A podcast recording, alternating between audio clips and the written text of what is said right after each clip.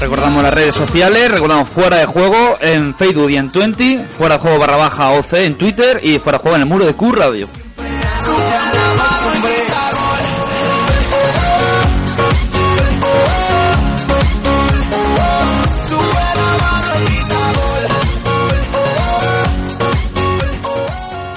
Cuanto a titulares, Edu, ¿qué tenemos de la selección? Pues mañana juega la selección española el penúltimo partido de el penúltimo partido de la fase de clasificación al mundial.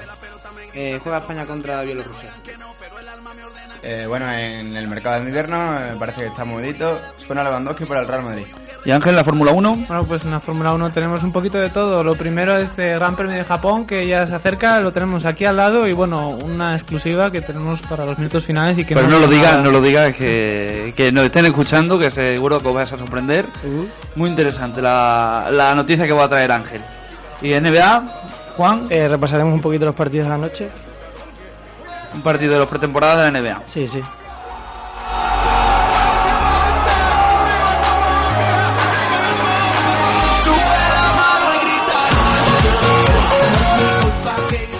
Bueno, pues vamos al primer titular que vamos a escuchar, que es el de la selección española, que juega mañana contra Bielorrusia, el partido clasificatorio para el Mundial, que Edu nos va a contar eh, todo relacionado a este partido.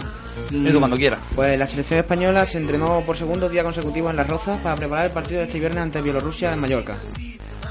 Gerard Piqué y Andrés Iniesta volvieron a entrenar con normalidad con el resto del grupo. En el último, part- en el último entrenamiento, el seleccionador español mezcló a posibles titulares con suplentes. Del Bosque probó con un equipo con falso 9, con Alberto Moreno de lateral izquierdo, Ramos eh, y Sergio Busquets de centrales, que ya probó esta pareja de Bosque en el partido de ida contra Bielorrusia en Minsk, en el que la selección ganó 0-4. El equipo que perfila ser titular mañana en Son Mox estaría formado por Iker Casillas en la portería, Arbeloa, Ramos, Piqué, Monreal en línea, en línea defensiva, Busquets, Xavi, Iniesta en el centro del campo y la línea de tres arriba estaría formada por Pedro, Fábricas de falso 9 y la única duda que aún no está resuelta es si jugará Coque o David Silva, pero el jugador del Atlético de Madrid parece que puede ser el que acabe siendo titular. Por la buena temporada que está haciendo, ¿no? Pues, también sí. vamos a hablar un poquito de la sub-21, que también juega hoy. Contra Bielorrusia. Eh, el rival de España, Bielorrusia, eh, es una selección que en la clasificación para el Mundial va colista con 4 puntos, eh, lleva 4 goles anotados y 14 encajados. No es un rival muy fuerte, por lo que la selección no debería tener problemas para ganar el partido y así ponerse primero con 17 puntos en solitario a 3 puntos del segundo que es Francia. Además, la selección bielorrusia viene a España con varias bajas. Una de ellas es su estrella, el exjugador del Barcelona, Hel Lev, que está sancionado... El jugador del Barcelona, ¿no? El ex Lev, Lev. y del Arsenal. que está sancionado por acumulación de tarjetas. También serán bajas el centrocampista Oleg Novich y el defensa Poliakov, ambos Gran- por grandes jugadores, mejores personas. Exactamente. en lo referido al tema de Diego Costa, por ejemplo, eh, se dice que solo falta que el jugador diga por escrito que si quiere jugar con la selección española eh, para que el míster pudiera contar con él en la próxima convocatoria. Además, esta noche juega la selección española sub-21 con un Morata en Estadio de Gracia y una selección que necesita ganar a Bosnia para conseguir la clasificación para el europeo. Lopetegui no ha dado pistas sobre el posible 11 titular y el partido comenzará esta noche a las 8 y media en el estadio de la Nueva Condomina y la entrada prevista rondará los 15.000 aficionados.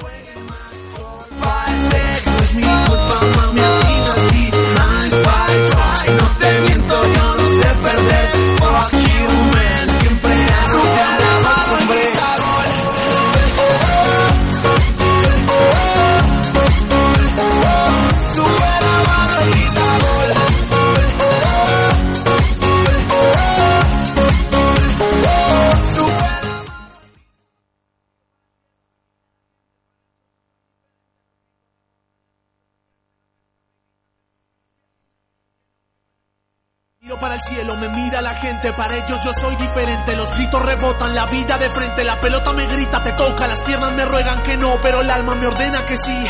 La vida es así, y si voy a morir, moriré de primero, sabiendo que soy un guerrero. Mis padres me dieron la raza y la vida. ¿Qué pasa? No pienso perder en mi casa. Yo corro adelante, el cronómetro corre de 90 a 0. No importa, yo sé lo que quiero. Persigo el balón con las manos en el corazón. Asustado me mira el portero. Las manos... Bueno, hemos tenido unos problemas técnicos. Juan, te voy a tener que pegar. Pero bueno, no pasa nada. Seguimos, vamos a seguir un poquito con el debate de, sobre de España, el, el 9. Ayer hablamos un poquito sobre eso. Hoy tenemos nuevos integrantes. Seguro que tienen nueva, nuevas ideas de, de quién puede ser el 9 de España para el Mundial. Eh, Álvaro. Sí, la verdad es que eh, la selección tiene varias opciones para el 9. De momento el que el, el delantero que es español, Diego Costa, es el que mejor posicionado está, la verdad, está haciendo una temporada Brutal. exagerada. El problema es lo que, lo que se viene hablando, ¿no? El comportamiento que tiene y cómo se puede adaptar al juego de la selección. Pero vamos, sí. La, imagen, la imagen que nos puede dar. Sí. ¿Y quién creéis vosotros que puede ser el equipo titular de España? Ahora mismo. Yo lo único que veo es que este partido, al ser tan flojito, deberían poner, en vez de un falso 9, deberían probar con un 9 de verdad, a ver qué, qué pasa. A Negredo o a Michu, en A este Michu caso. sobre todo, a ver que ahora está bien. Aunque Michu no es un delantero centro. No es- no es un delantero. Es más falso 9 también. Sí, como un segundo antes que Fábrega, Tiene más llegada, pero el delantero ahora mismo de la convocatoria, el 9 puro, yo creo que es Negredo, el que debería jugar. Además, haciendo muy buena temporada ahora mismo con el Manchester City. Le ha quitado el puesto a Seco. Y a ver si sigue esa racha y puede demostrar en el Mundial lo que vale, porque no ha convencido totalmente de- a Del Bosque, Negredo, o otro que pensáis. Es juega como, como soldados, son jugadores parecidos, pero no terminan de convencer a Del Bosque La de una que u otra forma. darle la oportunidad a Negredo, nunca ha confiado en él, pero bueno. Yo creo que es que directamente no se llegan a adaptar al juego de la selección. Negredo es más rematador, al igual que Soldado, y la selección más combinativa. las veces que ha estado Negredo con la selección casi siempre ha metido, ha metido un gol. Sí, que son Aunque que son goles, bueno, un Bueno, pero feos, son partidos incluso, o sea, yo creo que son partidos clasificatorios que no son partidos como Italia. cuando jugó como contra Italia o cuando, cuando jugó el Mundial o partidos como contra Francia se le ve que no, no, no demuestran su potencial al máximo, no sé si por qué, luego Torres sí lo demuestra. No, no Sí, lo demuestra. Más corazón que otra cosa. ¿Eh? No, no, sabes tú que no. Y Diego Costa yo creo que le daría un plus ahí en, eh, al, al equipo de agresividad, de algo que le falta un poquito a España en estos últimos de partidos. presión, velocidad arriba, la verdad es que sí. Diego Costa El balón adelante que le ha cogido Diego sí, Costa. es bueno para cualquier equipo. Digan lo que digan, es como es, pero Yo- cualquier equipo lo querría tener. Solo espero que no pase como el caso de Boyan, que mucho bombo le dimos con Serbia tal y al final acabó siendo un fracaso y nos peleamos mucho. La cosa es que Boyan tenía a lo mejor 18 años. No, Boyan no es. Era un niño y Diego Costa ya tiene Pero 25 vamos a años, ver, un jugador ya rendimiento, a ver. adaptado a la Liga Española y a todo, creo yo. A ver cómo acaba la temporada. de Diego Yo Costa. creo que Diego Costa se puede adaptar bien. Y yo pienso que va a ser el delantero titular en el Mundial. Yo creo que también. Sí, sí, así. lo espero. Y el equipo titular en sí, de, como, como tú has dicho, de Coque, David Silva, ahora mismo tú qué crees que, Yo- que debería de jugar? ¿El máximo asistente Ahora de la liga mismo- o, o ahora- Silva con la carrera que tiene en la Sí, trayectoria? ahora mismo Coque está mucho mejor. Eh, sería ahora mismo el, en teoría el titular, pero hay que verle al final de temporada. Debería- ¿Creéis que debería ser ahora mismo Yo creo que Coque en, en, el equipo? en esa posición creo que debería jugar Silva. Es que Cada Silva- vez que juega para Bielorrusia. Lo, lo demuestra y tiene calidad de sobra. Coque lo está haciendo muy bien, pero no tiene esa calidad que a lo mejor tiene Silva en, ese- en esa posición. Claro, Coque a lo mejor más, un jugador más centrado, más en el centro del campo, sí. Pero no Bueno, es donde está jugando el Atlético de Madrid, está jugando ahí como media punta, como Derecha. Manda. media punta, como jugaba Zidane en el Madrid, que no es no juega de extremo, ni no es un extremo ni tampoco media punta, pero está ahí como con Arda Turán los dos, es igual que Silva, es un jugador No, como Niesta, que son jugadores que tienden a irse al centro en vez de desbordar por la banda. Hombre, en el momento que está ahora mismo Coque, yo para un partido como es Bielorrusia, Eso voy a decir que No, contra jugar Bielorrusia se le puede dar la oportunidad de que juegue. es un rival muy flojito, yo creo que debería jugar un poquito, eh, Pero que- jugar Coque, jugar lo que tú has dicho Michu, jugar jugadores así que Silva luego Roberto tampoco Moreno. tiene tantos minutos, así que también podríamos probar un poquito con Silva. Que luego También. cuando llega la hora de la verdad siempre lo quitan al primero. Sí. Tampoco, es que Silva tampoco ha demostrado lo, Pues en la Eurocopa, en la primera Eurocopa era de los mejores. la Copa, te quiero decir, pero luego a partir de, de ese momento no ha llegado a ser el titular indiscutible que se creía. Es muy irregular. Es que es, es lo, es el problema que tiene. Hombre, en la, en la liga inglesa le quieren muchísimo, es el pulmón del, del City. A ver, Oye,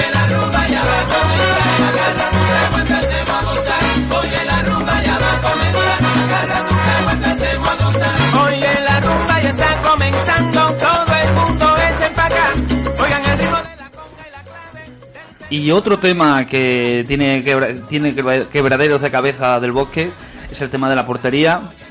Siempre lleva los tres, Valdés, eh, Casillas y Reina.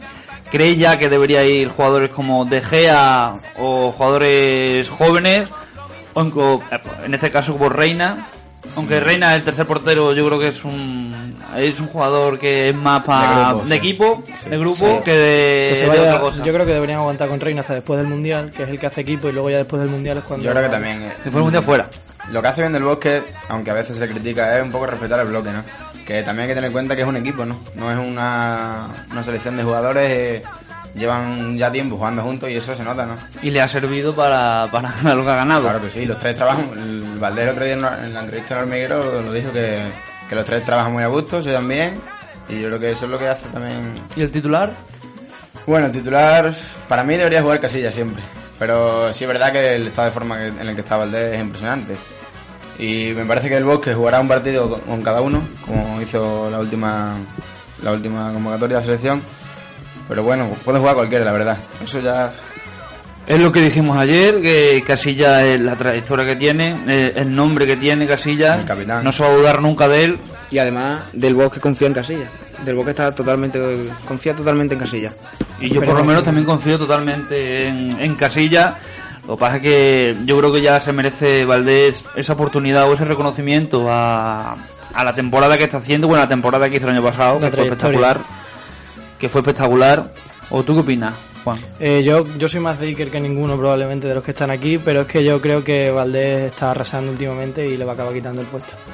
Es que yo creo que Valdés es que ahora mismo ha salvado partidos al Barcelona, fíjate el equipo que tiene el Barcelona, pero por ejemplo contra el Atlético de Madrid en la Supercopa hizo unos partidazos, los dos impresionantes, que salvó los goles a, a- a Amo, que marcaba gol ya a Diego Costa ahí al la lado. verdad fue increíble, la verdad que le hizo, la verdad. Esa parada ahora mismo no se ve. Y a lo mejor le puede faltar ritmo un poco a Casillas. Yo creo que no, la verdad, casi no está jugando, pero el, el otro día que jugó en Champions hizo en un minuto tres o cuatro paradas que están. que se le ve que está en forma, vamos. Y cuando Del Bosque confía en él, también él está viendo entrenar, ¿no? Y. Es esas un cosas, ¿sabes? Es un debate bueno porque por lo menos sabemos que tenemos una... que si no va, va a estar uno, va a estar otro. Porteros en España sobran. la ¿Y los centrales de la defensa? ¿Creéis ya que Arbeloa debería irse o Sí. debería ya dar, dar oportunidad a, a los laterales izquierdos o lateral derecho? Parece que incluso otra vez de Mm, yo creo que Juan, Yo creo que la Arbeloa ya- está flojo ahora con el Chelsea, ¿no? Yo incluso me pensaría convocar a Carvajal, que es un delantero, es un, perdón, un lateral con vocación bastante más ofensiva que, que Arbeloa. E incluso que Juanfran, que también es un jugador cumplidor, pero que no es, no creo que esté a la altura de para ser titular. Más selección. Arbeloa seguro. No, no, más Arbeloa ahora mismo sí, pero bueno. Arbeloa también, no sé, la experiencia es lo que un poco le... le lleva a Arbeloa sobra. Arbeloa sobra ya y... un ¿Vosotros creéis que Carvajal debería ser titular? Por No. supuesto. Tampoco, creo que sí. tampoco es eso. Yo, Yo pondría- que yo ahora mismo todavía no. pondría a Juan Fran. O- un- también tiene una Juan- experiencia No, entre- Juanfran cuando, cuando fue la otra vez con la convocatoria la cagó fallo. muchísimo, muchísimo. No puede con la fallo, más. selección. Depende del partido, ¿no? Como quieras jugar. ¿no? Si quieres jugar con laterales ofensivos, Carvajal, Carvajal y Jordi Alba ahora mismo son los, Mira, con la sub-21 son los Carvajal. puñales por las bandas. Y Y Alberto, y el- eh, Alberto Moreno, Alberto Moreno es un, para mí es una gran novedad en la convocatoria porque es el jugador más parecido que puede haber Jordi Alba ahora mismo. Y está lesionado Jordi Alba, pues me parece muy bien. Además que se confía en jugadores de, de la sub-21 que, que yo creo que eso también está bien. ¿le llevaríais antes que a Monreal? Sí. Sí. Como Monreal ahora está haciendo buenos partidos con el Arsenal. a mí nunca me ha gustado Monreal. Y está bien que estén apareciendo laterales izquierdos porque hubo una época en la de Pernía y ese tipo de gente. Díaz de que- Vila, madre sí, mía. sí. Ahora está bien que tengamos que nos sobre. Menos personas que han ido al Atlético de Madrid. Ay, si tuviera Jesús Gil levantar la cabeza. Bueno, ahora sí, ahora podría levantarla, ahora podría levantarla y estaría orgulloso de ese partiría un par de hostias y volvería. bueno, vamos con la BBVA, con la Liga BBVA.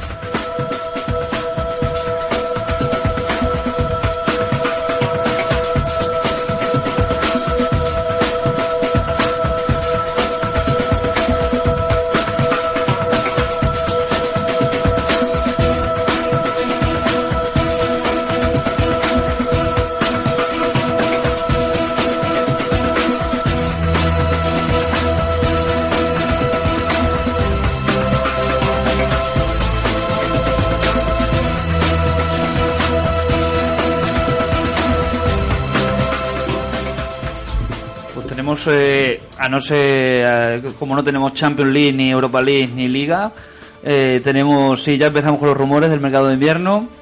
Tenemos toda la actualidad del Atlético de Madrid, del Barcelona, del Real Madrid, los demás equipos de la BBVA, de la Liga BBVA, que estamos cargaditos de noticias del Real Madrid. Pues sí, del- vamos con el, con el Real Madrid que tiene algunas novedades en esta última semana que, que la mayoría de, su- de sus jugadores están seleccionados con, su, con sus países, pero bueno, hay alguna que otra noticia.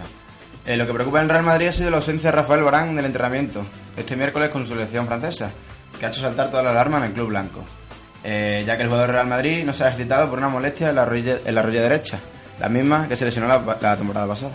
Es un problema grave para el Madrid porque es un jugador bastante importante. Es una lesión que le mantuvo al joven galo fuera de los terrenos de juego durante cinco meses. Todavía no se conoce exactamente el tipo de molestia ni el alcance de la posible lesión. Pero tratándose de Barán y de una zona en la que ha estado lesionado de gravedad recientemente, existe preocupación por el estado del jugador. Qué miedo. Barán, yo creo que le debe- le- a Pepe le debería quitar el puesto, ¿no? Mm, Yo Aunque creo que Pepe está genial este año. Yo creo que el está puesto de gustando, la verdad. yo creo que no que Barán es bastante mejor futbolista que, que Pepe, aunque Pepe Mucho más completo. a la hora de sacar el balón en Madrid lo agradece muchísimo. Sobre todo ahora que tiene bastantes problemas en ese, en ese es que aspecto. de, de que vi contra el Atlético de Madrid, eh, sacar el balón entre Kedira, Arbeloa y él, digo, madre mía, se tiene que sacar el Madrid Eh, eh, ese es un- jugadores como estos. Creo que es el problema principal que tiene el Madrid ahora mismo. No se ha llevado. Sí, Yo creo que falta ya Xabi Alonso. Claro, Pero y mucha falta. Con Illarra, que no se adapta todavía después de la lesión, y Xavi Alonso, que es el cerebro. Xabi Alonso vale para todo. Ahí la le queda Para cortar, para, para pasar, para todo. El que multiuso del equipo.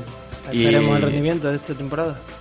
Y ahora el jugad- Xavi Alonso precisamente y Gareth Bale continúan con su trabajo de recuperación. Lo hacen de forma paralela al trabajo que efectuaron el resto de los compañeros que no estaban llamados con su selección. Ambos están trabajando para intentar llegar al clásico que se disputará en dos semanas. ¿Qué creéis del clásico? Bueno, a ver. Le falta un llega. partido. Yo ahora mismo no ya lo quiero. Eh, lo- los medios ya ahora van a bombardear todos los días Madrid-Barça, Madrid-Barça, Madrid-Barça. Yo creo que va a estar muy volado, igual que los últimos años. De todas formas le va a venir un... Es que además- Madrid ahora que se los dos. Además, el Barcelona este año tampoco está muy. No. Está, yo veo ahora mismo el mejor equipo de España, el Atlético de Madrid, aunque me duela decirlo, lo veo como el mejor Bueno, equipo de España. sí, pero. Si Yo creo que es el equipo que más en forma está. Sí, ahora trabaja mismo. mejor. Exactamente. Pero creo que el Atleti necesita hacer algo más que el Madrid y el Barça para, para ganar los partidos, ¿no? Aunque ahora Lo hace, lo hace ahora lo mismo. está haciendo, pero el problema es cuando no lo hagan, ¿no? Que el Ma- Madrid y Barça ganan muchos partidos sin hacer nada. Y Los ese- jugadores. Claro. Son los jugadores, es lo que le está dando los puntos al Madrid y al Barça. Si no fueran por esos jugadores punteros, ahora mismo yo creo que el Barça y el Madrid estarían un poquito bastante más por detrás que el Atlético de Madrid. Porque el En ese es el sentido, bloque. sí. El, el, el, el Atleti es un equipo que está muy, muy hecho, sabe a lo que juega, claro. sabe perfectamente a lo que juega y lo hacen de maravilla. ¿no? Santana, ¿qué me dices si estuviese Falcao ahora mismo en el Atlético? Pues no lo sé. Ahora mismo Diego Costa lo está haciendo incluso mejor que Imagínate Falcao. con los dos, de segundo delantero Diego Costa y Falcao. Sería impresionante eso. Es que no lo sé porque, por ejemplo, Villa está haciendo el trabajo que estaba haciendo Diego Costa el año pasado. Y Diego Costa el año pasado eh, tiraba de los centrales, eh, se peleaba con ellos y luego Falcao llegaba y marcaba el gol. Y no sé muy bien, ahora mismo los dos jugadores, los dos, dos puntos ahí, porque Villa hace el trabajo de pasar, de aguantar el balón, de abrir a la izquierda, abrir Sí, a la derecha. Yo creo que con Falcao tendría el respeto al Atlético que todo el mundo, o sea, todo el mundo le tendría miedo. Bueno, Mucho yo más creo que Madrid tiene respeto ahora Me ha sorprendido mucho cómo, cómo está actuando el Atleti sin Falcao. Yo pensaba que iba a acusar más su baja, pero Diego Costa está haciendo un temporadón increíble. De hecho, mejor que lo que ha hecho Falcao. Y Coque. Coque es la ascensión que ha tenido este año, sobre todo. Coque Aunque el año pasado jugó bien. Sí. Pero el- eh, este año yo creo que ya se ha, se ha acabado la carrera y ya está trabajando. Como La verdad que el Atleti tiene un equipo bastante completo porque tiene jugadores como Adrián que no está jugando nada, que la verdad que ha sido un fracaso. Leo Batistao, que a mí me encanta, un jugador que me encanta, no le está dando la- las oportunidades que yo creo que, que se merece. Y Oliver, que también puede... Yo creo que para Champions le falta fondo. Le falta fondo de plantilla para la Champions porque yo creo que tiene una plantilla corta y va, yo creo que van a acusar en las tres competiciones el tener una plantilla tan corta. Bueno, y traemos algunos rumores que hemos hablado del, mercado de invierno y la verdad es que hay un bombazo bastante calentito. Lewandowski se encuentra en el punto mira de Real Madrid, según informa la prensa madrileña. El crack polaco podría ser fichado en el mercado de invierno. Su club, resignado a perderle, prefiere vendérselo a un equipo extranjero antes que al rival de la Bundesliga, el Bayern de Múnich. Aunque como ya firmó la pasada semana el delantero del Borussia, hay acuerdo verbal. con él y el conjunto de Pez. Sería un fichaje excelente para el Real Madrid, ya que podría obtener los servicios de un jugador que en la pasada campaña anotó 39 goles. A esto se le une el pésimo estado del actual 9 del Madrid, Benzema. Pero Otra de, pero pésimo. pésimo, la verdad Es que el que más corre, por lo visto es el que más corre del Real Madrid. Madre mía. Otra de las opciones que se baraja en el, en el Real Madrid, que del que habéis hablado ahora mismo, es del Atlético Falcao. Vamos a retomar otra vez la Liga Española. Es- hay rumores de que puede llegar, pero Hombre, con lo pesetero que es. el fichaje pues de seguro. Lewandowski para mí sería el mejor fichaje que pudiera hacer el Madrid ahora mismo. Y creo, de hecho, creo que era más necesario que el de Bale, por ejemplo. Yo Lewandowski es un jugador que me encanta, el año lo demostró el año pasado con, la, con el Borussia, un, un equipo que aparentemente no eran grandes estrellas, porque Götze, ya Reu o Royce, o Royce. mejor se diga, no tampoco era todavía etcétera. las superestrellas que ahora mismo lo son, Goche. y poco a poco, fíjate hasta dónde llegaron. La verdad es que Lewandowski para mí es el mejor delantero de Europa, con diferencia, ahora mismo. El más completo, tiene gol, va bien por arriba. Y al Madrid le vendría de perla, vamos. Y Benzema ya la saca. No, Benzema fuera. de o sea, yo ahora mismo hasta que no se espabile, Es que ya no sé, yo creo ya no sé si es entrenador, porque no puede decir que es entrenador, porque ya con Mourinho tuvo problemas con Ancelotti y, y en la selección francesa tampoco. 1200 y pico minutos sin meter. Es que se le están, el problema es Que- que se le dan oportunidades y él no, no termina de cumplir. Se le ve ya que es un jugador falla- con mucha falla- calidad, sí, sí. con destellos, pero a la hora de la verdad no. Un jugador que te mete en un Madrid 10 o 12 goles por temporada y de cuando en cuando un delantero del Madrid no puede, no puede ser así. Mínimo tiene que un mandar un delantero del Madrid marcar 20 goles. Claro. Mínimo. Y el fichaje de Lewandowski la verdad es que sería un gran fichaje porque termina contrato en junio y el Borussia con tal de no vendérselo al Bayern, como he comentado, lo vendería por un precio bastante asequible, 10-12 millones de euros que... Eso, madre, eso es una ganga. Eso eso es... nada más. eso- claro, porque... Hombre, pero al Madrid se lo venderían por muchísimo más, está clarísimo. Sí. Pero es que, eh, es que se iba a ir gratis, ¿sabes? En junio termina contrato y para, ir- y para irse gratis al Bayern, pues... pues Sí, menos claro. ganar 12 millones y se va al Madrid. Hombre, yo haría lo mismo. Porque venderse al eterno rival por, por Claro. gratis. Y que te metan los goles a ti, Claro, es que hay que pensarlo muy bien las cosas.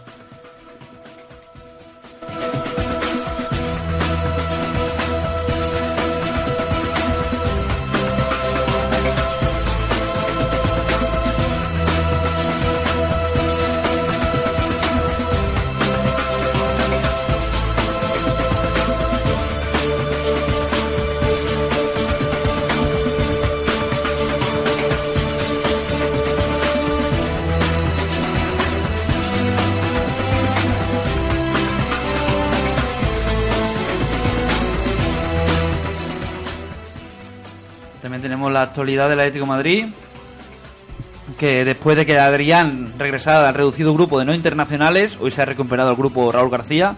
El Navarro, que sufrió un 15 tubillo de grado 2 ante el Oporto, se ha entrenado con normalidad esta mañana y estará a disposición de Simeone cuando se reanude la liga el 19 en Cornellá. Los que no participaron en la sesión dirigida de nuevo por el Mono Burgos, que Simeone, como ya sabemos, está en Argentina acompañando a su padre tras la operación, fueron Villa y Miranda, que se quedaron en el gimnasio. El asturiano parece artritis en el tobillo y el brasileño una sobrecarga en el gemelo. Gaby, lesionado con más gravedad, que yo pensaba que se había roto la pierna cuando le vi lesionarse, que fue impresionante. ¿Cómo lo pinta? Sigue trabajando la recuperación de su esguince de rodilla y a ver si necesitamos el Atlético de Madrid. Así que Gaby, recupérate.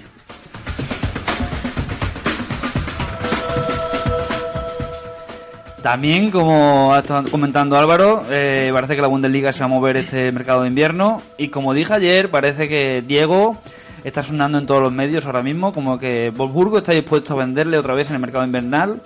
Ayer lo dije, hoy han vuelto a ratificarlo en toda la prensa española, alemana, eh, según fuentes alemanas, como bien, he dicho. El equipo alemán ya casi da por perdida una renovación de contrato y ve que a partir de enero ya es libre para negociar e irse gratis a cualquier club. De esta forma, la única manera de conseguir algún crédito por el jugador será venderlo en enero. Zekin, el entrenador del equipo verde, ya aseguró hace unos días que habría que valorar si Diego encajaba en el estilo de Wolfsburgo. Por su parte, el Atlético no ha movido ficha. Diego ya no vino el verano pasado porque resultaba una operación de un coste muy elevado para Atlético Madrid. De querer volver a Madrid, Diego debería rebajar sus pretensiones, ya que los rojiblancos tienen restricciones de presupuesto muy duras debido al fair play financiero. Que me parece lo del fair play financiero, me parece genial, A mí también, la verdad. Porque ya que los, los clubes han querido gastar más de lo que tienen, se, ha convertido una burbuja que, que no pueden salir ni siquiera. Y es lo mejor para quitar deudas y para que vaya los equipos vayan ascendiendo eh, en presupuesto, aunque es casi imposible llegar a Madrid a Barcelona. Aunque ayer eh, dijimos la noticia de que tiene una deuda de más de 140 millones Real Madrid, que a ser verdad le faltaría poco para ser sociedad anónima.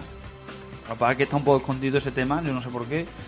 Pero bueno, veremos a partir de ahora a ver si la deuda sale a la luz o no sale, o son informes y poco más.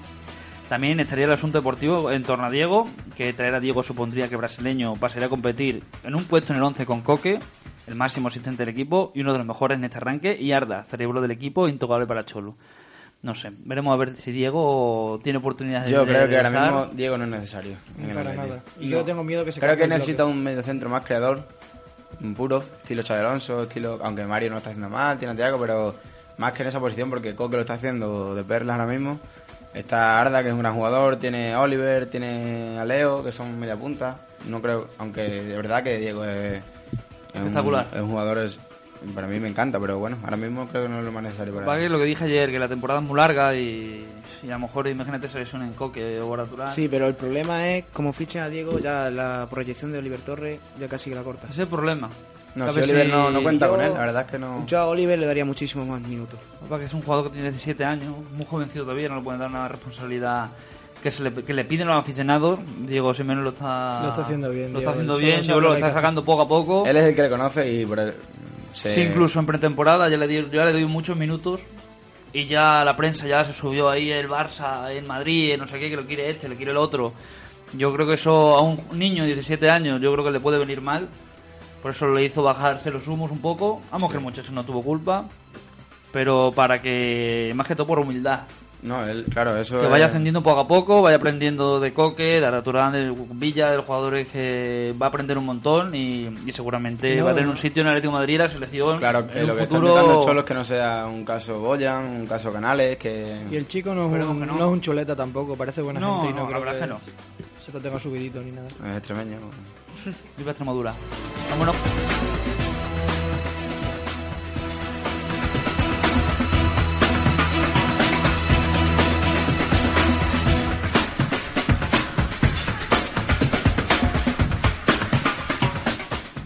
También hablar de un poquito del Barcelona, Álvaro. Sí, bueno, en el Barça también tenemos algunas novedades. Malas noticias para, para la selección brasileña y para el Barça, por supuesto. En el entrenamiento de este jueves de la Canariña, Neymar tuvo un encontronazo con Hernández, el que le propició un fuerte, gor- un fuerte golpe en la cadera, lo que le hizo abandonar la sesión, bajo la preocupación del entrenador Felipe Escolari y, como no, del Tata Martino. El cara brasileño será duda para el próximo encuentro con su selección ante Corea del Sur.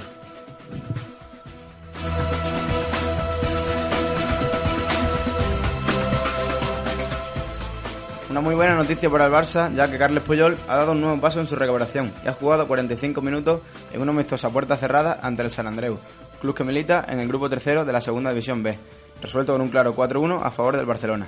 Noticia muy importante para el club azulgrana, ya que el capitán volvió a pisar los terrenos de juego tras 7 meses de baja. Pues genial, ¿no? Y me alegro mucho por Puyol porque es un ejemplo, la verdad, de recuperación con todas las lesiones que ha tenido y tal, y siempre vuelve y... No se va a retirar nunca.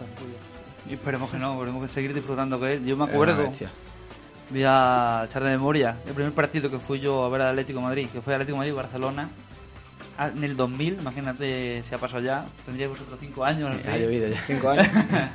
Yo era un niño, pues imaginaos vosotros. Y, y jugaba pues yo de lateral izquierdo que entraba nuevo. Y mi, y mi tío me dijo, nunca se me va a olvidar, de ese va a ser de los mejores jugadores que ha habido en España en la historia. Y luego mira, Efectivamente. Ha sido, era un tío que carácter, corría, luchaba tío Y como por deportista... todos los lados. Es que puede jugar en cualquier parte, yo creo. Le ponen delantero y, y marca goles. Es como Sergio Ramos. Sí, sí. Que la es un jugador que que puede, puede jugar de cualquier lado. Y a ver si, bueno, de cuarto central, yo lo llevaría para, para la selección española. No, yo creo también que este ha partido decidido duro, seguir, él quiso retirarse y al final no se retiró. Yo creo que si ha aguantado, yo creo que es para jugar el mundial. Y es un jugador que hace falta y que... Yo creo que el mundial debería ser ya el, el Claro, el mundial yo creo que va a ser para, para muchos jugadores como un... Va a ser un, Sí, un un cambio de ciclo para, para la selección, porque ya hay jugadores que tienen ya bastante edad y Como Íñigo Martínez, por ejemplo, que ya está... está- Íñigo Martínez está pisando fuerte, hay jugadores que están muy bien, la verdad. Excepto Nacho. Como para el bosque Nacho es el mejor central de España. No, Nacho fue, yo creo Ahí, que se, ve, hizo ahí se ve del bosque de un poco ahí, recon- ahí sería el plumero de bosque. Sí. No, pero yo creo que eso fue un reconocimiento un poco a, a la sub-21, ¿no? Que está haciendo un buen trabajo y, y como ha ha convocado también a Montoya varias veces. Tampoco lo entendí ese. Habiendo Claro. laterales derechos en España, bueno, eh, también Pero les más. das confianza También lo hizo a los con chicos, Domínguez en tiempo. Les das y confianza a los chicos para que vayan poco a poco. es un poco claro. Y a los jugadores que llevan tanto tiempo mereciéndose ir y no van. Bueno, pero, Sí, es que siempre se olvida. Es que el niño, eh, por ejemplo, Nacho no va a ir, no va a ir al mundial, está claro, ¿no? Yo creo que fue un poco como un Incluso premio. llevó ¿no? incluso a Bartra, que fue titular la- en, el- en la Eurocopa de la Ese Sub-21. puede ser otro. Bartra yo creo que no está al nivel de, de la selección. Ha rendido bien estos días con el, con el Barça, pero para mí mejor, no. que, mejor que Nacho, quiero decir. Para mí, bueno, sí, Sí, eso pero creo que hay centrales mejores en España que para mí mejor un- que esos dos, por Sí, supuesto. hay bastantes equipos que tienen centrales, pero bueno, está confiando en Albiol también. Que aunque, A ver aunque Nápoles está jugando en el Nápoles, de momento lo está haciendo bien, la verdad. Callejón también lo está haciendo bien. Y, Sorprendente. ¿eh? Y Ozil, y, Sí, sí, y todo- Higuaín, y todo todo lo que que ha salido sale del de Madrid. Madrid. Qué desgraciado, somos unos desgraciados. Basta que se vayan para pa, pa que empiecen a jugar bien. Eso Pues hablando siempre. de los centrales del Barça, hay un rumor también que, por lo visto, mm, quieren fichar a un central que es Eder Álvarez Balanta, defensa de moda en Argentina y con varios clubes de Europa que están entre ellos el Barcelona. Lo tienen en su agenda, pero River necesita el dinero ya, porque atraviesa una crisis financiera. El colombiano de 20 años está en el mercado y esto podría ser la opción del Barça que buscaba otro, otro Mm. futbolista para el centro de la zaga. No deberían dejar Tata que ponga, se ponga a fichar a jugadores de, de su país. Yo no. La va a cagar. Si empieza así, va a acabar. Yo creo que también está dando... Al que hay que fichar a Hamel y ya está. A James. Hamel, el del Borussia. Sí, es bastante, pero bueno, sí, sí, con- él desde el principio dijo que confiaba en la defensa que tenía, no necesitaba otro central y... Es que lo ha dicho ya, que no quiere más centrales, que sus centrales Puyol y Bartra, los centrales suplentes. Ma- Mascherano, que está haciéndolo bien. Y Que tampoco no hay- sepa que los medios siguen dando pie a que Pero fichen yo creo que central. sí que le vendría bien ya un, como ha dicho, un ha dicho Juan, un central... Que ya, está de gra- reconocido de- también. No, claro. no, es que si se pone a fichar jugadores de Sudamérica, vamos a acabar como la época de los, de los holandeses en el Barcelona. Eh, lo que este fin de semana ha habido una, cumbre deportiva en el Barça. Sandro Rosell, Gerardo Martino y Andoni Zubizarreta concluyeron la necesidad de que el Barcelona, como hemos hablado, necesita más un delantero centro que un central para el próximo mercado invernal. La lista empieza a ser un poco extensa. La verdad es que son jugadores que no, que no son de primer nivel, pero podrían venir bien al equipo. Los medios catalanes hablan de Close, Cardozo, Aduriz, Bellé, un jugador italiano que juega en Holanda, Trezeguet, Santa Cruz, Valdés, Samaras, La verdad que... A mí me extraña un poco. Madre que- mía, con 35 años o no creo que venga al Santa Barça ahora. Con 30 años, jugadores que ya que no. Pero por lo que se Hombre, ve, quiere un delantero sí quiere un falta al 9 Barça, puro. Son todos 9 puros con experiencia y para. Como fue el caso del Arsenal, ¿no? Que le ficharon Claro. ya con, con cierta edad. Que A mí no... Samaras me gusta, por ejemplo. Samara es un buen futbolista. A mí me Eh, gusta Valdés, mucho el que estuvo en Valencia, también son, son buenos futbolistas, no son de primer nivel, como los que Saben a qué van, Claro. van a ser suplente. Y para jugar cuando los partidos estén. para que jueguen ellos. Que traigan de todo otra vez, o a Ibra, o... Sí, de todo con, con Mourinho.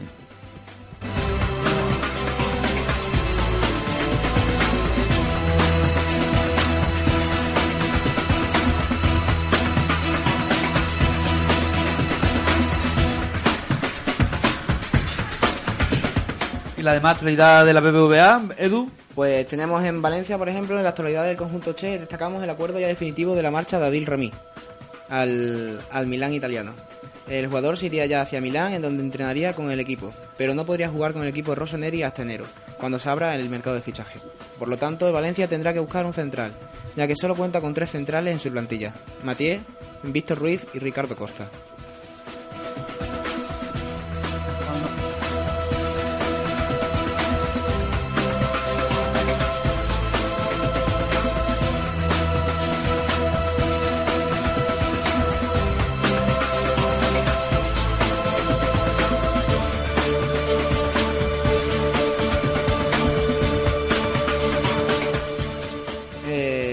Decía, el conjunto Che tiene a Matier, Víctor Ruiz y Ricardo Costa de centrales, pero eh, el conjunto, o sea, el Valencia no se quiere gastar más dinero en un central, por lo que suena con mucha fuerza la posible incorporación de Onyewu. Un central que estuvo el año pasado en el Málaga y que es agente libre, por lo que no le costaría dinero, y además podría empezar a jugar en el momento en que se uniera al club.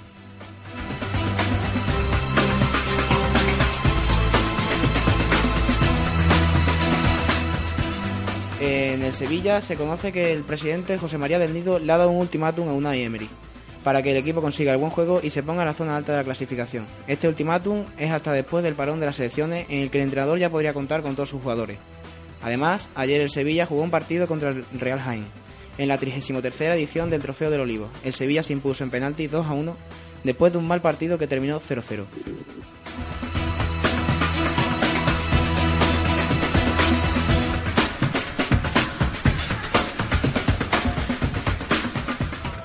Creo que la decisión del Nido es un poco precipitada, porque el Sevilla no está, no está consiguiendo buenos resultados, pero la verdad es que para mí tiene un gran equipo y no está jugando mal.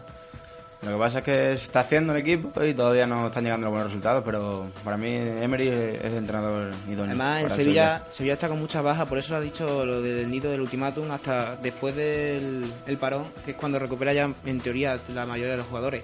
El Sevilla está sin ahora mismo con un montón de bajas y por eso le ha dado del nido un tiempo todavía a una Emery. También las vagas importantes de que se han ido, Jesús Nava, por ejemplo. Negredo, pero para mí ha, hecho, ha, ha rehecho el equipo bastante bien. Ha fichado, creo que, como no ha fichado hace tiempo el Sevilla, que está acostumbrado a hacer buenos fichajes, y yo creo que esta temporada. A mí no me gustan los fichajes de Marco Sevilla. Un buen Ha fichado bueno, a Gameiro, Vaca, Marin. Se ha recuperado Trochowski, para mí es un jugador muy importante. Rakiti está Jairo, eh, que está en un nivel también. Ha hecho buenos Tiene fichajes. un nivel de equipo grande. Sí, sí. Es un Puede jugador. jugar en cualquier sitio. A mí me encanta. Pensaba que lo hizo muy bien.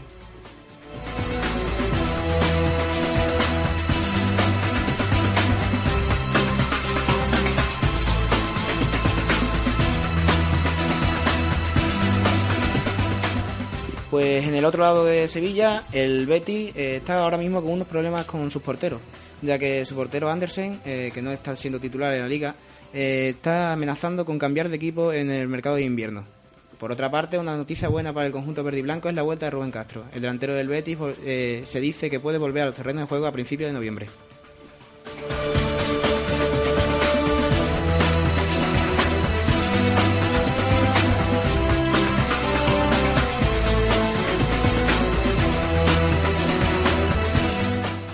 Y por último, en el Athletic de Bilbao, eh, jugó ayer un partido en Basauri ante el Mirandés, con motivo del centenario del Vasconia. El partido sirvió para que se reivindicaran los delanteros del filial y sobre todo uno del equipo titular, Toquero. Eh, del filial. y el resultado fue 2-0 con gol de Toquero y asistencia de Guillermo Fernández y también y el segundo gol fue de Guillermo Fernández, un joven delantero del filial que está dando buenos resultados. Estará contento nuestro ex compañero Pedro Almendro. Donde esté Pedro, te echamos de menos.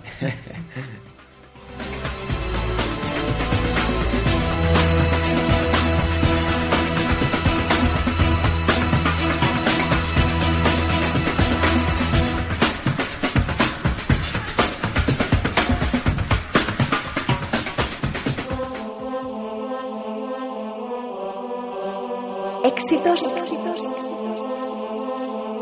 Clásicos. Música. Q Radio. Es otra historia.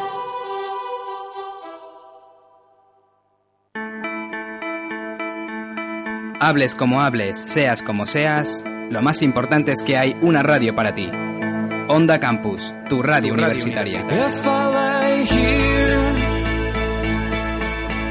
If I just lay here, would you?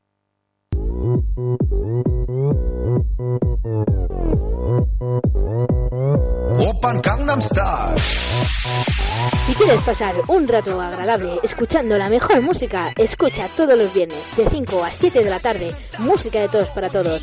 Escúchanos en el 107.1 de la FM para Quismondo y alrededores, en el 107.7 de la FM para la Torre de Esteban Ambrán y para todo el mundo en curradio.es.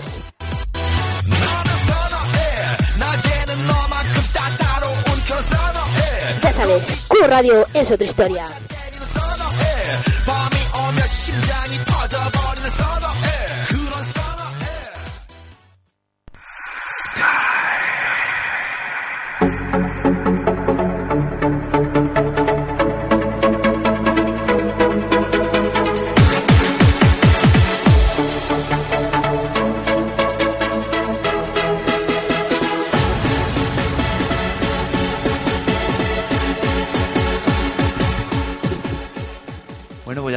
La sintonía de motor. El gran Ángel Pino nos va a deleitar, como siempre, su sabiduría con el mundo de las motos, el Fórmula 1, que nos va a dar una noticia muy exquisita. Bueno, grande, grande, 1,73 ¿eh? en la media. Pero bueno, sí, os traigo bastantes cosas. Voy a empezar, si quieres, con las motos, ¿no? Y después llegamos con la Fórmula 1, que hoy tenemos un poquito de el plato fuerte, el que os traigo. Eh, bueno, pues de motos llegamos a Sepang, eh, un circuito que, bueno, todos recordamos eh, de forma un poquito trágica. Y llegamos a, a Sepang pues, con el Mundial calentito, más que nada, ¿por qué? Pues porque Marc Márquez ha sido sancionado con un punto de penalización por dirección de carrera, eh, pues por el incidente que hubo en... eh, bueno, ya recordamos el bien. adelantamiento, ¿no? Con, con Pedrosa. A mí me parece bien, eh, que no, no tiene que entrar así. Entra muy al loco y normal que, que Pedrosa esté descontento con la actuación de, de mí El caso es- grandísimo, un grande. El caso es que, según, según afirman desde dirección de carrera, eh, la penalización eh, va más bien como un toque de advertencia, porque ellos afirman que el adelantamiento pues, fue correcto, es decir, el problema del accidente fue por culpa de, de ese toque que tuvimos, que bueno que tuvieron, el problema ese que hubo con, con el cable que se soltó y que se desconfiguró, se fue todo a tomar por saco de atracción. Y entonces fue, es un poco, un poco un toque de atención. Y por culpa de eso, del, de ese cable que estaba ahí, digamos, mal colocado o que está mal diseñado ahí porque es susceptible de que, de que puedan pasar estas cosas, pues el fabricante, Honda, ha perdido 25 puntos en la clasificación en el, del, de constructores, ¿no? Pues por ese, por ese fallo que se produjo. Y bueno, eh, la reacción de Lorenzo nos ha hecho esperar y ha revolucionado las redes pues con sus palabras en las que decía que lo importante es el público, que la gente se divierta y la acción de Jerez fue muy divertida. En Silverstone ver a los comisarios de pista corriendo fue súper divertido. En la una seca el adelantamiento por fuera de la pista también. O ver a Dani volando en Aragón fue increíblemente divertido. Yo creo que se tenían que incentivar, este tipo de acciones. Por supuesto, estas declaraciones eran irónicas, pues por- porque a Lorenzo le parece que esta sanción es poco, eh, piensa que debía ser más. Se, le preocupa el estado actual de la competición porque él- a la que compara con los gladiadores del circo romano. Obviamente dice que ya nadie quiere ver a morir a, a la gente, pero asegura que cuando hay rocios o caídas, pues la gente compra más el producto, y es lo que le preocupa.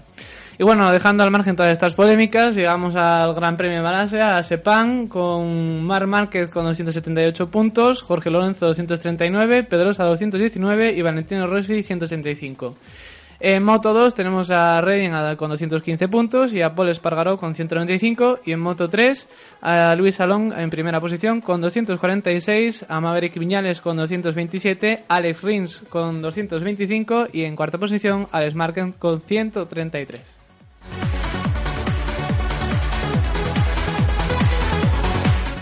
Vamos con lo que nos interesa más del día hoy, la Fórmula 1. Vamos y la gran la noticia que tiene 1. Ángel Pino para ustedes, queridos oyentes. Pues bueno, os traigo, os traigo actualidad. Eh, hoy es Final Día, es una página web que yo creo que bastantes conocéis, es en la que yo estoy colaborando como redactor. Pues bueno, ha sacado una noticia que ha revolucionado las redes, que ha revolucionado los medios en, en España y también internacionales, porque se están interesando por la noticia. Y es que eh, nuestro editor Pablo Grau ayer recibió una información que es la que había publicado y que no es nada más y nada menos que Alonso a McLaren en 2015. ¿Qué? ¿Cómo habéis quedado? Pues yo creo que os habéis quedado muertos. Como yo me quedé. La verdad que sí. Y eso que se habló de Honda.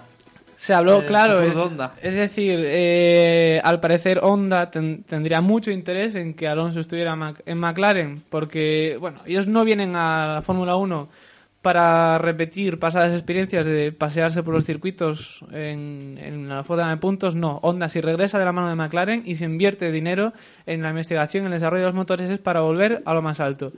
Y los japoneses, al parecer, pues, verían a Alonso como una garantía para poder alcanzar esos puestos de cabeza y poder conseguir esas victorias que es lo que buscan.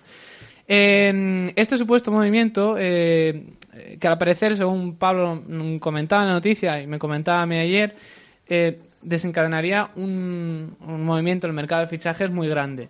Para empezar, aunque podría estar confirmado, o según nos le cuenta la fuente a Pablo, eh, estaría confirmado para 2015, McLaren está haciendo lo imposible para que sea para el año que viene. Año que viene. Quieren a Alonso en 2014, es lo que nos cuenta esta fuente, que asegura que hay un patrocinador y no es el Banco Santander, que se quedaría en Ferrari, es otro patrocinador el que está dispuesto a pagar el dinero que haga falta para que Alonso pueda estar con la escudería británica. Ya el propio Alonso dijo hace poco en unos comentarios que un coche Ferrari no es competitivo, que si sigue sí, no va a competir otro año con, con Red Bull. ¿Y qué crees que con McLaren sí podría competir? Bueno, a ver, eh, McLaren no es un equipo cualquiera. McLaren es el segundo más laureado de toda la historia, eh, detrás de Ferrari. Es un equipo con mucha historia que, que ha traído a este deporte eh, grandes novedades, ha, ha albergado y ha acogido entre sus filas a grandes genios y obviamente saben lo que se hacen. Este año ha sido malo para ellos, igual que el año pasado para Ferrari también fue nefasto, al principio de temporada sobre todo. Este año McLaren intentó innovar, llevando esa suspensión pull adelan- eh, delante y detrás, como hizo Ferrari el año pasado. Eh, les ha salido un poco el tiro por la culata y, este coche no ha llegado a funcionar. Eso no quiere decir que para el año que viene no puedan volver a estar ahí. Eh, sabemos también que además McLaren es uno de los equipos que mejor sabe evolucionar un coche en temporada y lo han demostrado. Han conseguido salvar distancias que parecían insalvables y que para otros equipos, véase Ferrari, eh, realmente al final acaban siendo insalvables porque Ferrari tiene ese déficit con, con la evolución del monoplaza que esperemos que, que resuelvan. Entonces, que si podría ser una apuesta buena, desde luego que sí. Eh, esto, como digo, dejaría abierto un, un- un puesto en Ferrari. ¿Y ese puesto en Ferrari para quién sería? Pues para Nico Hulkenberg. Nico Hulkenberg, que bueno, todos recordaréis porque eh, en el pasado Gran Premio de Corea tuvo una actuación increíble, quedó en cuarta posición por delante de Alonso y de Hamilton, que no es la primera, no sé si recordaréis esa pole position que hizo en Brasil con Williams eh, bajo la lluvia, que también, pues bueno, Carrerón. lo sacó a la palestra. Fue una pena que justo después de eso se confirmara que, que por esperar a Williams al final se quedara sin asiento ni, en ningún sitio. Y, y entonces, al parecer, Hulkenberg sería el que iría a Ferrari. Pero primero sería Kimi. Kimi, bueno, Kimi, Como sí, primer el- piloto. como primer piloto en teoría sería Kimi, Ángel, ¿quién obviamente. sería el compañero de Fernando? Pues el compañero de Fernando McLaren eh, todavía estamos en la duda. Lo más, lo más probable sería que fuera Baton por la experiencia, aunque también es cierto que según contaba esta fuente, eh, Telmes, que es el patrocinador que está detrás de Pérez, es- vamos, sigue apoyando a Pérez a- hasta, hasta el final, quieren que sigan la Fórmula 1, quieren que sigan McLaren. A mí me gusta Sergio Pérez. A pesar de ello-. Es un piloto muy agresivo. Lo que pasa es que este año se ha encontrado con un hándicap que él no esperaba. Es decir, él llegó a Sauber e hizo una, una actuación muy buena, pero claro, el coche acompañaba. Este año se ha encontrado con un coche que no acompañaba y con un compañero de piloto, obviamente, que Baton no es Kobayashi. Entonces, eh, Baton le ha puesto los puntos sobre las sillas. Baton es más constante, Baton sabe manejar y sabe controlar muy bien la carrera. Entonces, se ha encontrado, digamos, con ese obstáculo bastante insalvable. Y al parecer Pérez no este este año le ha costado. Es decir, yo sé de- por algunos periodistas que han estado en algunos grandes premios que Pérez en el, se pasea por el paddock un poco como cabizbajo, con, con- como triste, porque bueno, él es consciente de que esta temporada no es lo que se esperaba de él, obviamente tampoco es lo que se esperaba de McLaren, pero con el mismo coche Baton eh, está, está consiguiendo ser más constante y, y Pérez, bueno, es lo que tú dices, es un piloto muy agresivo, Yo creo que tiene mucho futuro. tiene futuro, bueno, habrá que verlo, es es decir, regular lo que tú has dicho. No sé, a lo mejor depende del coche o del compañero o del propio equipo en sí. Yo creo que le falta un poquito de, es decir, de, de- de rodaje. Es decir, eh, llegó a Sauer, hizo una buena temporada. Se subió a la cabeza un poco. Yo creo puede, Puede que se les vea la cabeza. Bueno, no sé si recordaréis las palabras de él el año pasado. Antes de. Bueno, ya con McLaren en pretemporada, él decía que, que- que llegaba ahí para ganar. estaba, dos huevos. Estaba clarísimo que él quería ganar y es a lo que iba. Entonces, puede que, que todo le haya venido un poco grande, pero, pero bueno, hay que darle tiempo. Es decir, es un mundo muy competitivo, muy complicado, en el que hemos visto que, que todo puede salirte mal de la noche a la mañana y bueno, es lo que le pasaba a McLaren. Eh, como decía, Hulkenberg iría, iría a Ferrari, por eso esas declaraciones de Hulkenberg dándole un ultimato a Lotus de que no iba a esperar porque pues, quiere meter presión ¿no? para, para ver si, si al final el movimiento de mm, Alonso a McLaren se, se produce. Entonces quedaría esa vacante en Lotus porque es la que deja Kimi Raikkonen y la que no ocuparía Nico Hulkenberg y que al parecer podría ser para Pastor Maldonado que podría, bueno, se, se dice que, que está, va, va a aportar una millonada o que está dispuesto a aportar millones para llegar a asiento en Lotus. Ángel, ¿tú crees que Fernando Alonso todavía le queda pólvora para seguir siendo campeón del mundo? Sí, es, eso es indudable. Es decir, Depende del coche. Mm, obviamente es, es una cosa que hay que tener muy clara. La Fórmula 1 no es un deporte de una persona, no es un deporte individual, es un deporte de equipo. Que luego al final el resultado, el que se ve en la televisión, es el que consigue el piloto porque la victoria es de un piloto, pero ese piloto sin el equipo que tiene detrás no hace nada. Y es algo que muchos aficionados e incluso algunos periodistas no, no son conscientes de ello. Entonces es obvio que el coche te limita. Y pero Alonso tiene todo lo necesario para ser un piloto ganador y para poder volver a ser campeón del mundo. Eso está más claro que el agua. Los, los equipos lo rifan.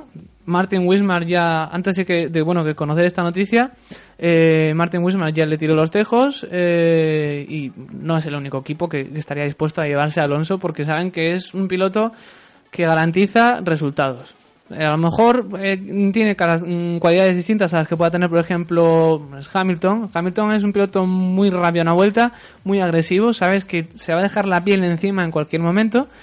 Y lo bueno que tiene, por ejemplo, Alonso es que es constante. Es decir, tiene cualidades para poder mm, solventar todas las situaciones. Más Niki Lauda, vamos. Sí, pues más o menos como, como Lauda. A mí me recuerda a. Eh, por ejemplo, en clasificación a lo mejor no tiene la velocidad pura que tiene Vettel, porque Vettel tiene- es muy rápido y sin embargo en clasificación no hace malas actuaciones y luego la carrera es constante, es un reloj. Como tenga que gestionar los neumáticos o, o tenga que conservar una distancia, sabemos que él se mete en un tiempo, se encuadra en él y es que lo sigue hasta el final. ¿Crees que Vettel en otro equipo tendría esa superioridad que tiene ahora? A ver, obviamente no tendrá la superioridad que tiene ahora porque es que parte de, esa superioridad que está teniendo en estos momentos es por el, por el, por el coche, parte, nada más, ¿eh? Pero obviamente en otro equipo Vettel demostraría que tiene talento y que, que es un piloto como, como, como la Copa de un Pino. Yo solo recuerdo el Gran Premio, mm, si no recuerdo mal, de Abu Dhabi del año pasado. No sé si lo recordaréis, recordaréis que por quedarse sin, sin gasolina en la clasificación eh, le, le penalizaron, salió último. Después de salir último, a pasadas tres o cuatro vueltas, estaba otra vez en los puntos ya. Hubo un safety car, el safety car le perjudicó, volvió a estar otra vez detrás, decimos esto más o menos, y acabó esa carrera en el podio. Yo ese, ese día yo dije, al Vettel has demostrado que eres Es un sí. campeón de los pies a la cabeza. Así que nada, bueno, pues eh, esa es la noticia que os traía hoy. Veremos a ver si al final se cumple o no, porque bueno, hasta 2014 hay mucho. Veremos a ver las declaraciones de todas las partes implicadas al respecto. Y bueno, recordaros que tenéis Japón este fin de semana, que no os lo podéis perder.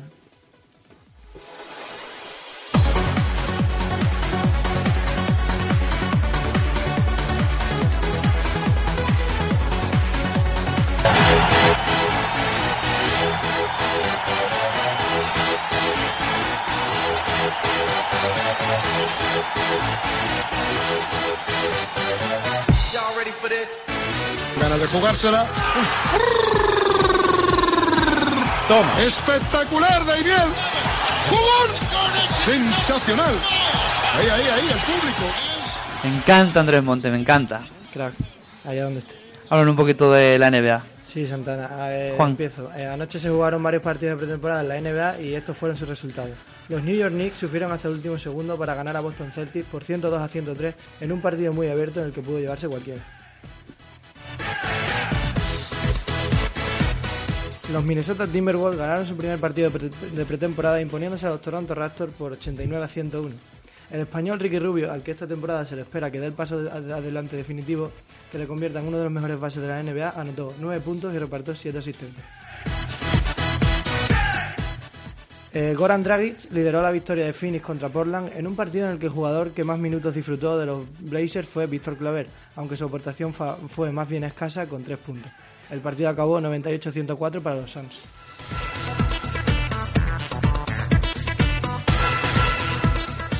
Y vámonos con el tenis.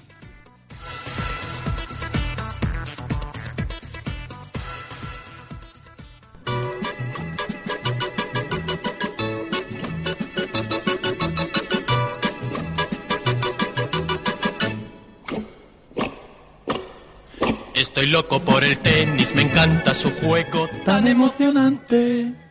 ¿Qué temazo? en tenis, eh, Novak Djokovic venció a Fabio Fognini y avanzó a cuartos de final del Máster de Shanghái. Por su parte, Roger Federer cayó ante Gael en un partido apretado que acabó llevándose el francés por 6-4, 6-7 y 6-3. Juan Martín del Potro pasó a la siguiente ronda sin disputar el partido debido a que su rival Tommy Haas tuvo un problema lumbar.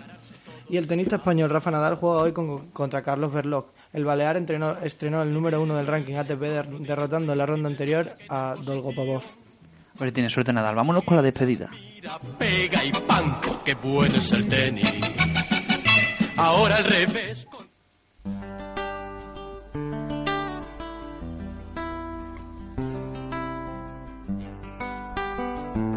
Bueno, pues llega al fin ya del programa. Encantado de haber estado con vosotros y con nuestros colaboradores. Gracias Álvaro. Igualmente, Santana. Gracias Edu. Igualmente. Gracias Juan. Gracias, Juan. Y gracias Ángel. Muchísimas sobre gracias. todo por esa gran noticia. Notición. Os vemos en la semana, nos vamos a escuchar la semana que viene. El lunes estará Carlos Saez y a escuchar fuera de juego y a escuchar deporte y ver mucho deporte y jugar al fútbol. Y a Upaletti.